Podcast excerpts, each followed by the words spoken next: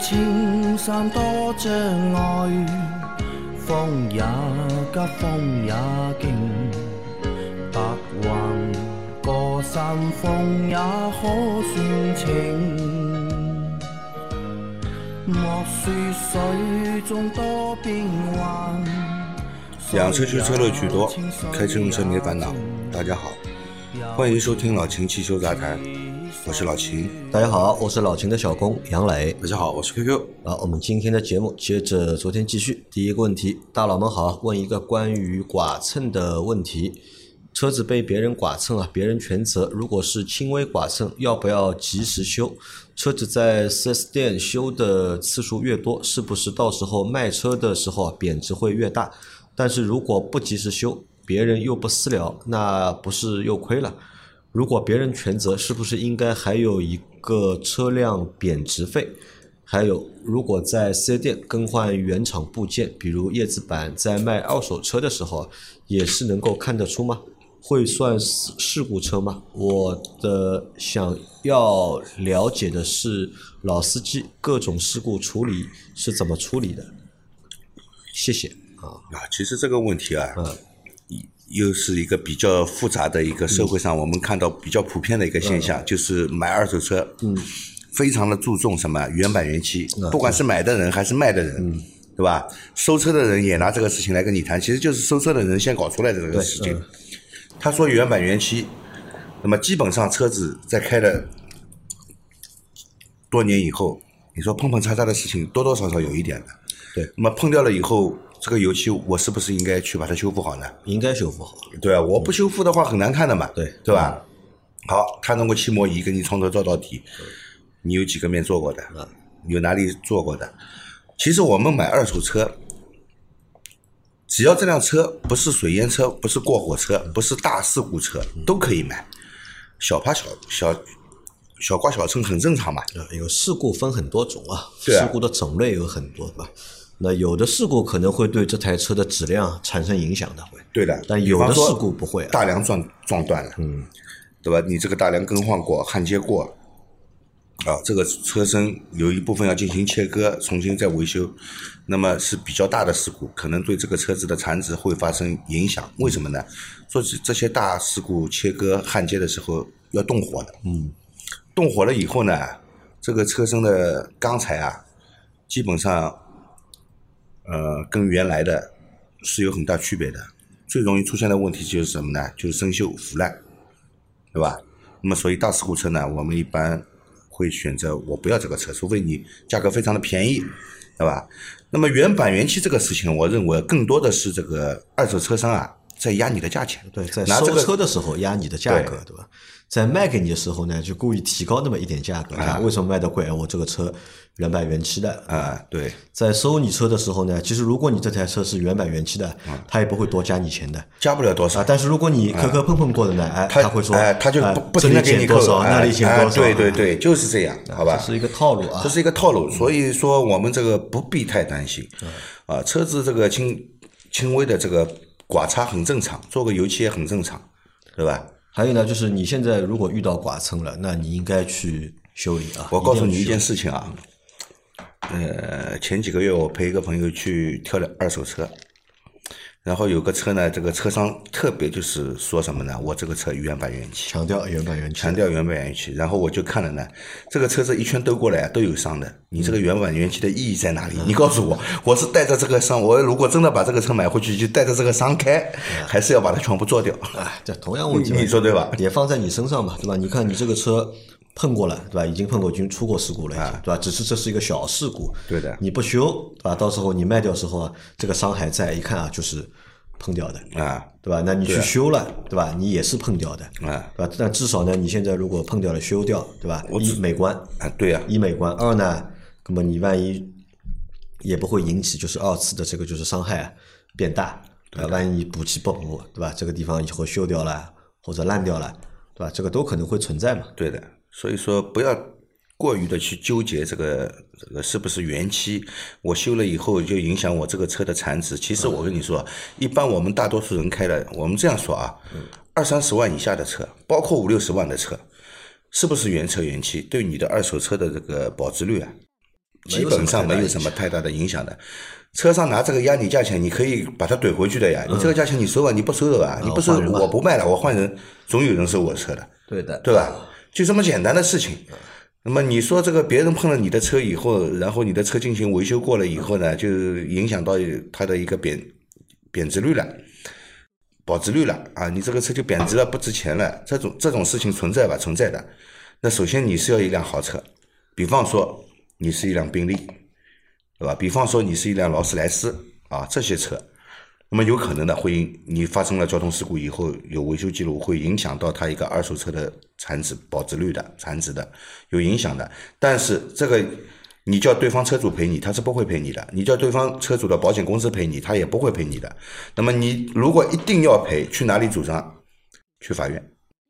法院判下来，如果要赔的话，那么对方的保险公司会会赔给你的，啊，要不然的话但，是目前看的话，基本好像没有这种先例呃，。会有会有会有的其实吗其实先例有很多，但是无一例外都是百万城的豪车。豪车呃，对，一定是豪车豪。车会存在一个，就是说法院会就是说那个认同一个适当的一个贬值费用，但是那个贬值费的话呢，跟那个一般的话跟原告主张的贬值费用啊，会差了会很多，可也会能也差很多对也会差差很多。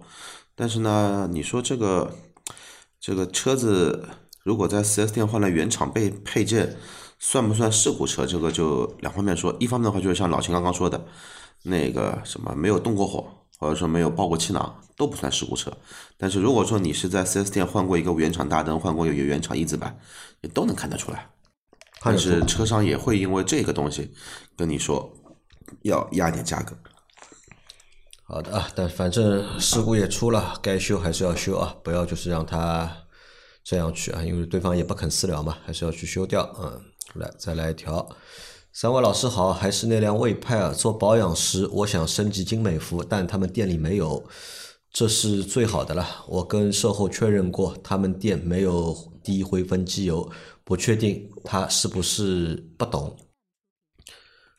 只叫我平时把转速拉高一点。我打了四零零之后，售后跟我说，如果不满意这个机油，下次给我换回厂家的那个油。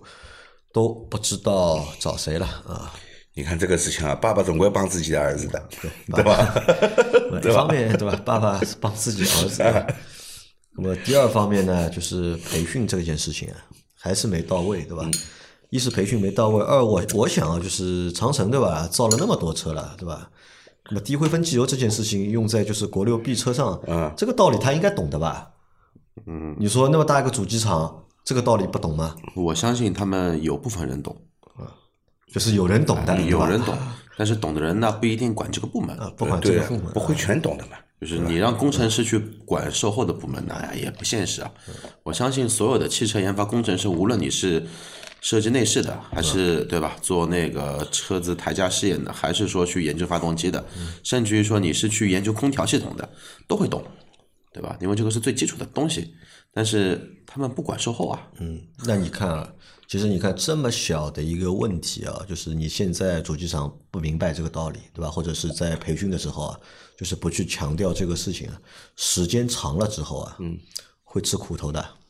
肯定会吃亏的。他要是这个机油对吧，一直给他那么多车用着之后对吧，可能对吧，不像就是一汽大众的那个就是探岳对吧，爆发的那么快，对吧？那可能过个两年对吧，过个三年对吧，大家的那个集体堵掉对吧？大家的、那个、他已经出事情了嘛，已已经那个克里乌捕捉器在报警了嘛，对吧？他已经在报警了嘛，已经出事情了。其实，那么很简单，你可以再去 4S 店要求就是他们出具，嗯，他这次给你保养，让你升级使用的这个机油是属于低灰分机油的这样一个证证明，要么就是因为他用的是金美孚嘛，嗯，对吧？那么你告诉我你用的这款金美孚，金美孚也分型号的吧？啊，是不是低灰哎，分？你用的这一款是不是低灰分机油？你拿出就是金美美孚厂家对于这个型号的机油的解释，不，他们那个说明售后已经确认了呀，对吧不是金杯付啊，不是那个中低汇丰呀。啊，不是不是低汇丰，你怎么能用呢？那肯定要出事情了嘛。啊，他和他说了嘛，你平时转速拉高一点，对吧？我说的是这个问题嘛，对吧？那店里面不知道就是中低灰分机油这件事情嘛，对吧？那其实很简单，你说我用这个机油呢，我的这个颗粒物捕捉器肯定要损坏了，而且现在已经报警了，你应该及时帮我把机油换掉。那么如果是换原厂的机油的话，那么你要把这个两个机油的差额要退退返还给我，要退给我。第二，我这个颗粒物捕捉器现在已经报警了，嗯，那么后续如果出现了任何问题，你要给我实行保修啊，要更换新的。或者你现在这个要记录好，对吧？要对把这个事情你要记录下来以防止我后面万一出更大问题的话，啊，我们要找得到这个备案，对吧？对找得到这个底，嗯。好，再下一条。老秦师傅辛苦了，一年回答那么多问题啊，既专业又生动形象，这样你看行不行啊？也让我们听众回答一个你的问题吧，对吧？除了维修汽车的问题啊，其他领域没准听众也是专家，所以老秦有什么人生难题对吧？大家帮忙解答一下吧啊！那老秦有没有问题啊？对吧？回答了那么多问题，而且有人生难题。啊 回答了那么多问题了，对吧？现在给你个机会，对吧？像我们广大听友，对吧？我们节目现在有几千个人在听了，对吧？保不齐当中有什么专家啊、能人，对吧？老秦有没有什么人生困惑，对吧？也在节目里面提出一下，看看大家能不能帮你解决一下。呃杨磊，你觉得我的人生问题在哪里？不知道啊，每个人问题不一样的呀。你要问我的，我就告诉你我有什么问题了。大家都说二零二二年很难，那二零二二年会很难，这个不是人生问题，这个社会问题这这 对，这不是人生问题。呃，问题呢肯定是有的啊，这个家家都有难一本难念的经，对吧？每个人你也不可能面面俱到，什么任何一个方面你都会是一个都能解决问题的人啊，都会有的。但是这些问题呢，自己基本上呢还是能够应付得来啊。还是能够应付得来，好吧？这个没有问题了，就是最大的问题就是我们新开的这个公司啊，赚不到钱，赚不到钱，钱的问题，对吧？对吧？所以接下来我们的一些一二三四的一些所有的这个营销策略上来以后呢，希望大大家可以这个支持我们一下。啊，就是我们提的问题就是怎么样能够让我们赚到钱，对吧？这个是我们想问的一个问题啊。就是大家如果有建设性意见的话、建议的话，对吧？那可以就是在下期的这个啊，或者在这一期的节目里面啊，就是有一点评论，好吧？那这个是我们现在遇到的比较大的一个问题啊。啊，再下一条啊。近几年电车比较火，其中特斯拉和比亚迪尤其火。希望三位可以在西米会员节目中梳理一下时间线，讲述一下比亚迪和特斯拉，还有国内造车新势力的一些事情。啊，那这个是你提的这个要求啊，就是我们这个要求我们收到了啊。那这个要求我们会动脑筋的，会满足你啊。嗯，就你想听一听，就是特斯拉和比亚迪的成长史嘛，对吧？就想看一下这两家企业是怎么成长出来的，啊，或者这两两个品牌是怎么长大的啊？比亚迪我蛮熟的啊，比亚迪最早是做手机电池的啊，你知道比亚迪出的第一款车叫什么名字吧？不知道比亚迪当时第一款车，它是收购了应该是陕西的一个汽车主机厂，它是用了它的公公稿出了一个叫弗莱尔，弗莱尔啊，弗莱尔，因为那个车我开过，哦，当年的福莱尔还有一个外号叫什么，知道吧？叫小 Polo，不是的，叫国产 Polo，不是的，因为那车长得跟 Polo 的脸一模一样。不是的。啊，叫福莱尔有一个外号的，叫大胶鞋。大胶鞋，套鞋了，就是？哎对。就上海话套啊了，雨鞋，为什么？它长得像一个雨鞋？你仔细看一看，像不像？等会儿我们看一下啊，那这个我们收到了啊，我们会满足你的啊。然后这个反正到时候这期内容啊我会放到那个老司机三人行里面去啊，把它做成一期西米会员的专享节目啊。呃，再下一条，请教秦大师一个问题啊，发动机正时皮带如果前错一尺或后错一尺，在发动机的声音、震动、动力输出。动力转速区间、排呃尾气排放等方面分别有什么变化？那正时措辞，不管是往前错还是往后错，它的配气相位肯定是发生改变了，不对的，不正确的，对吧？那么发动机的配气相位不正确呢，肯定会影响到它的一个工作，对吧？影响到它一个工作。我们先说往前提，嗯，往前提呢，就是你的那个进气时间提早了，然后关闭时间也提早了。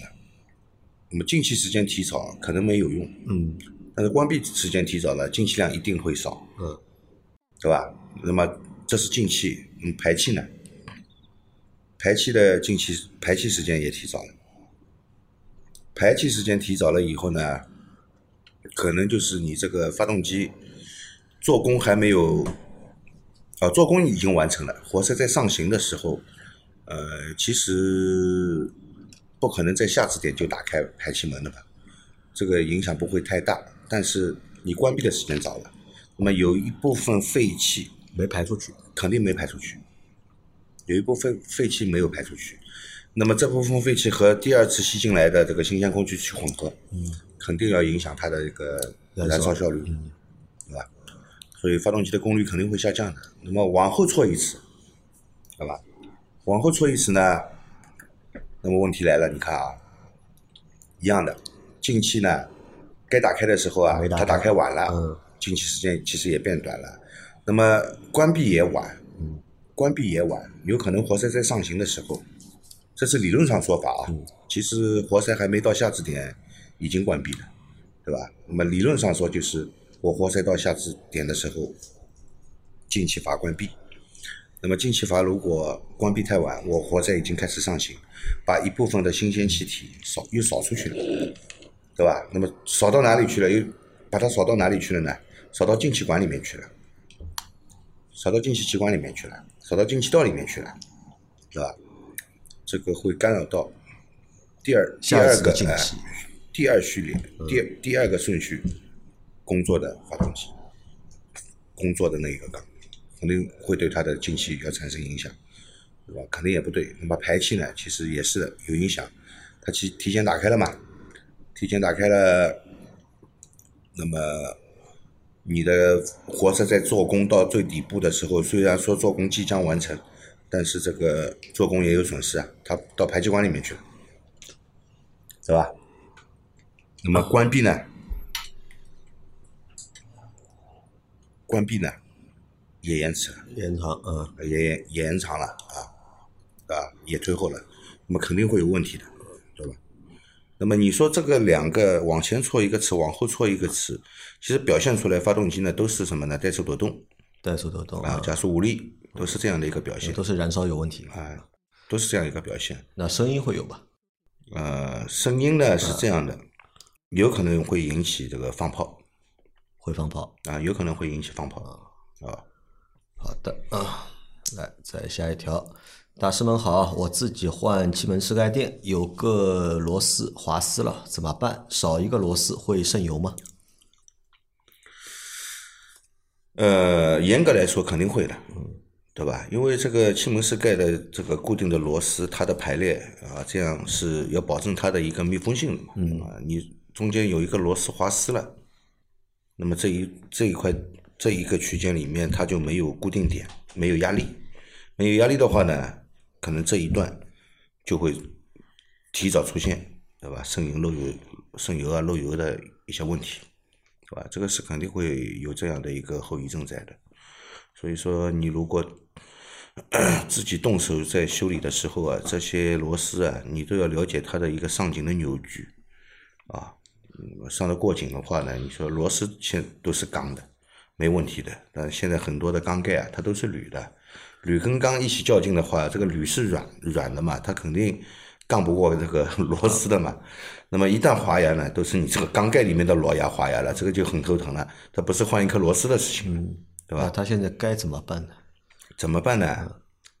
有两个办法，一个就是加粗这个螺丝，缸盖里面的螺牙重新攻牙，嗯，对吧？加粗一个螺丝重新攻牙，啊。可以解决这个问题。还有一个方法，其实打胶水有用啊？没用螺丝胶和密封垫打胶。螺纹胶没用的呀，你螺纹胶打进去，它还没固化的时候，你螺丝拧不紧，它不受压力的呀。对打螺纹胶有什么用呢？打螺纹胶就最多保证这个螺丝以后自己不会跑出来，对吧？最最多就是这样了，但是它这个锁紧的压力是没有的。有一个小技巧，维修中的小技巧，你找一根铜丝，啊，缠在那个螺丝上，不是缠在螺丝上变成镶牙套了，啊对吧？把铜丝敲扁掉，铜丝敲扁啊，塞到你这个这个缸盖的螺牙里面，塞进去，敲的很扁的就可以了啊，找也不要找太粗的铜丝，但是很细的像像这个多股线里面的很细的铜丝也没用啊，单股的细一点的铜丝，就电线里面拨一拨一段出来，把它敲扁掉放进去，然后再把这个螺丝拧回去，啊，就能拧紧。好的啊，教了你两个方式啊，可以试一下啊。再来这个在别的地方要收费的 三位大神好，本人想买一辆二手的捷德，再次想问问阿 Q 君啊，这车怎么样？如果选择一点八五 AT 的，油耗怎么样？平时问题多吗？万分感谢啊！捷德问题还真没什么问题，没什么问题这个因为特别是五 AT 的这个平行轴变速箱嘛，嗯，真的没什么大问题，只要你定时做保养，就机油用了好一些，变速箱要定期换，这个车还是很皮实的一台车。然后一定要说问题的话，我前面在想啊，然后我看到捷德论坛里面有人在说，这个捷德有个通病是什么呢？它的行车电脑会黑屏。那如果这一个问题，你但遇到过吗？反正我没遇到过你，没遇到过？，对，然后还有就是那个，因为本田的车，那个所有的密封条都做了不是太太好，就是那个橡胶件不是太好，所以说呢要要备一瓶什么？备一瓶硅喷剂。如果说你在过坑的时候啊，你感觉到这个车门啊开始有异响了，那就拿那个硅喷剂喷一下就好了。别的的话，喷一下密封条，对，喷一下密封条就好了。别的的话还真没有啥问题。这个车实际油耗的话，我想想看，因为我之前开捷德那会儿的话，呃，要么上班很近，我开摩托；要么上班很远，我就堵在南北高架上。反正如果说是早高峰的南北高架，完全堵的情况下，也就十升油，十升油也就十升油这样子。如果说你正常开的话，这个车的油耗大概也就在八九升这样子。啊。好的，那如果让我给这个车提个缺点的话，我觉得这个还有个缺点啊，这个车的第二排啊，坐着蛮难受的。呃，第二排坐垫短，然后靠背比较直，直但是第二排有一个很神奇的地方，就是什么呢？一般的车啊，它扶手箱只有上面那一块，嗯那个捷德的话呢，它的坐垫这一块也可以打开来变成一个扶手箱，而且里面可以放很多东东西，又变成杯架，又变成手机架，然后还有很大的一个储物格，算是一个缺点中的优优点。但是这个是后排舒适性，反正我也没坐过，我也不知道。呃，我坐过，呃我觉得很差。反正我也没坐过，我也不知道很差。但是空间确实不小。哎，那我想问一下，这个车为什么不卖了？现在中国中国人不喜欢旅行车呀，就中国不适合旅行车对车，，中国不喜欢旅行车。在日本还有吗？这个车日本还有，而且日本卖的话都是混动版。啊，日本还有对吧？啊啊，再下一条，三位大仙你们好，我十一月二十九号提的二款四五高功率 A 六 L，目前一千两百公里，加速的是一千七百到两千转，方向盘和油门踏板震动。一千七开始是方向盘震动，两千转的时候方向盘不震了，转震动就转移到了油门和刹车踏板上。一二档还好，特别是三档以后就越来越明显。请问这是什么情况？去 4S 店试了，也承认有这个问题，把左前轮和左后轮调换了，还是没用。也读了电脑，都是正常的。他们现在就说这个是正常的，这么明显的震动说是正常。我开了那么多年车都没有这个问题啊。我一提车提车，呃，我一提车提车就有这情况。先说让我开开看，看到现在还是这样，这情况要怎么处理？怎么维权？大神们给点意见啊！方向盘抖其动，实就是一个共振区嘛。嗯，共振区为什么一档、二档还好？因为一档、二档的话呢，它的一个经历的一个时间段其实是很短的，因为你一档马上升二档，二档马上三档的话，时间会比较短。三档以后明显的原因是什么呢？因为这个车基本上都在两千转左右换挡，上了三档之后的话呢，你的转速的时间会变长，所以说你的感觉会特别明显。老秦，这个算故障吗？可能还是跟他的一个工作逻辑有关系。现在很多车企都把自己的这个变速箱工作的一个升档的时机啊往前移，嗯，目的是为了更省油。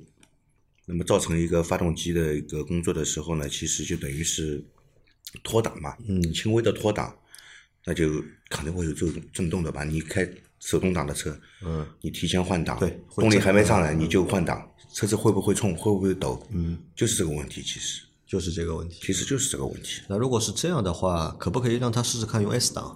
不要用 S 档的，开车的时候啊，不是，就试一下用 S 档的时候啊，嗯，就一档、两档、三档换上去肯定震动不会不会明显？。S 档换挡，靠后的厉害啊了，对吧？那如果 S 档这肯定不会有不震动的话，那就是这个逻辑问题了。其实开车的时候啊，脚头重一点，就没这个事情。脚头重一点啊，不要控制这个转速，对吧？对对脚头重就不要徘老是徘徊在就是 一千七到两千，对吧？你把脚头，你脚头稍微踩得深一点，嗯，它就这个问题基本上不明显因。为它这个震动就是在换挡时候才发生的，对对对，对吧？你脚头重点，一下子就过你看啊两千转，一千七，嗯，对吧？然后到两千转的时候，方向盘不正了，对吧？震动传到了油门踏板上了，对吧？它就是这个问题嘛。一千七，你你想，他换好档以后，他换挡时机太太晚了，太太早了，嗯，对吧？太早了以后呢，你看完成换挡以后，他可能也就一千七，一千七百转，在一个更高的档位里面，车子有点抖动，我觉得就是这个问题。呃，或者你这样吧，你就开车啊不要太温柔了，对吧？稍微脚头就是重一点，看看这个情况会不会发生改变。啊，在啊，最后一条啊，三位大神好，今天两个问题啊，一，机油和变速箱油公里数少的情况下，为什么变速箱油可以到三年才更换，而机油只能一年就要更换？都是油液，这些差别在哪里？二，轮胎几年基本不漏气，只是偶尔检查补充一点气啊。轮胎气压时间长，需要更换轮胎气压的空气吗？更换了会不会更好？谢谢解答。啊，两个问题啊。嗯，为什么机油只能用一年，但变速箱油可以用两年或者三年？首首先啊，机油跟变速箱油是两种油，嗯，对吧？那么变速箱你看不同类型的变速箱，它用的油还不一样。嗯 AT 变速箱用 ATF 油，嗯，对吧？CVT 变速箱用 CVT 油，啊，那双离合变速箱它还分湿式的、干式的，那么湿式和干式的用的油还不一样，不一样，对，对吧？那么手动变速箱用的就是齿轮油，嗯，对吧？这些油都有区别的，而且这两个油，不管是哪种变速箱，它的工作温度啊，肯定是没有机油温度来的要对的高的。然后呢，机油工作的环境要比这个变速箱油工作的环境要恶劣的多得多得多有温度会更高嘛？啊，不是单单温度高的事情，温度高，它里面还会有什么呢？还会有那个叫汽油，汽油也会，对油气也会去污染你的一个机油嘛啊。因为你发动机，我们知道啊，我们说到现在，大家也都知道，发动机上面会有什么？会有废气循环法，会有曲轴箱强制通风法啊。那么曲轴箱强制通风法存在的意义就是解决这个发动机曲轴箱里面的一个压力的问题。这个压力来自于哪里？来自于我们发动机的气缸。它在工作的时候，上下工作的时候啊，有高温废气会进入曲轴箱，也有这个未经燃烧的这个油气，呃未经燃烧的可燃气体进入曲轴箱。那么曲轴箱是我们机油待待的地方，这些气体都会进入机油。更容易被污染。呃，机油首先会被污染，啊、还会被酸化，对吧？还会被酸化，而且机油这个工作温度远远高于这个变速箱油，啊，特别是一些涡轮增压发动机、废气涡轮，它那个涡轮工作温度多少啊？涡轮也就靠那点机油去润滑它，所对吧，所以两个油的寿命是不一样啊、的。完全不一样的。所以我觉得有些机油啊，有些机油可以做到做到这个三万公里更换啊，非常的牛逼啊，牛逼的不得了，对吧？这个是真牛逼还是带引号的牛逼？真的牛逼，真的牛逼牛逼，很厉害。因为这么恶劣的工作环境，你要维持三万公里，还要保证它的性能，对吧？这个真的很牛。其实这个就是什么呢？那个各国的一个我们说机动车驾驶员啊，对于这个车的保养的理念是有很大的区别的。你去美国，基本上一万英里的长效机油，它只不过算个标准的机油；还有一万五千英里的长效机油。包括像欧洲的话，我们之前不是看过哪位听众的一台车型，它的首保的建议公里数，在德国还是在芬兰，我忘了。那个首保建议公公里数，你猜猜看是多少公公里做首保？不，三万公里。啊好的啊，那这是第一个问题。那第二个问题呢？轮胎啊，轮胎里的那个气啊，需不需要给它换点新鲜空气进去呃？这个我觉得没必要，这个真的没必要，没有必要。啊，没必要，好吧？因为你空气打到轮胎里面，它还是空气，嗯，它也没什么化学反应。你空气，不管你是臭的还是香的，不管有没有被污染，它气体还是这个气体。你除非充别的气体，对吧？你充一个氮气，那个这个气就不一样了，对吧？你不可充能氮气也不需要更换啊，对，你不可能充笑气嘛，对吧？你也哎对的你也不能，你也不可能充液化气啊。啊，对啊，所以说这个气这个东因为轮胎里面的气体只是起到一个什么呢承载的作用，啊，给轮胎一个内部压力，起到一个承载的作用，好吧？它这个不像我们发动机吸入的空气要需要燃烧、要清洁、要怎样，对吧？所以定期换轮胎的气也没必要，没必要啊，没必要好的啊，但是要定期检查胎压，嗯啊，把胎压维持在一个正常的胎压范围内，这个很重要啊。好好的啊，那我们今天的这期节目啊就先到这里啊。大家有任何关于养车、用车、修车的问题，可以留言在我们节目最新一期的下方，我们会在下周的节目里面一一给大家解答。我们明天再见，拜拜。拜拜。拜拜。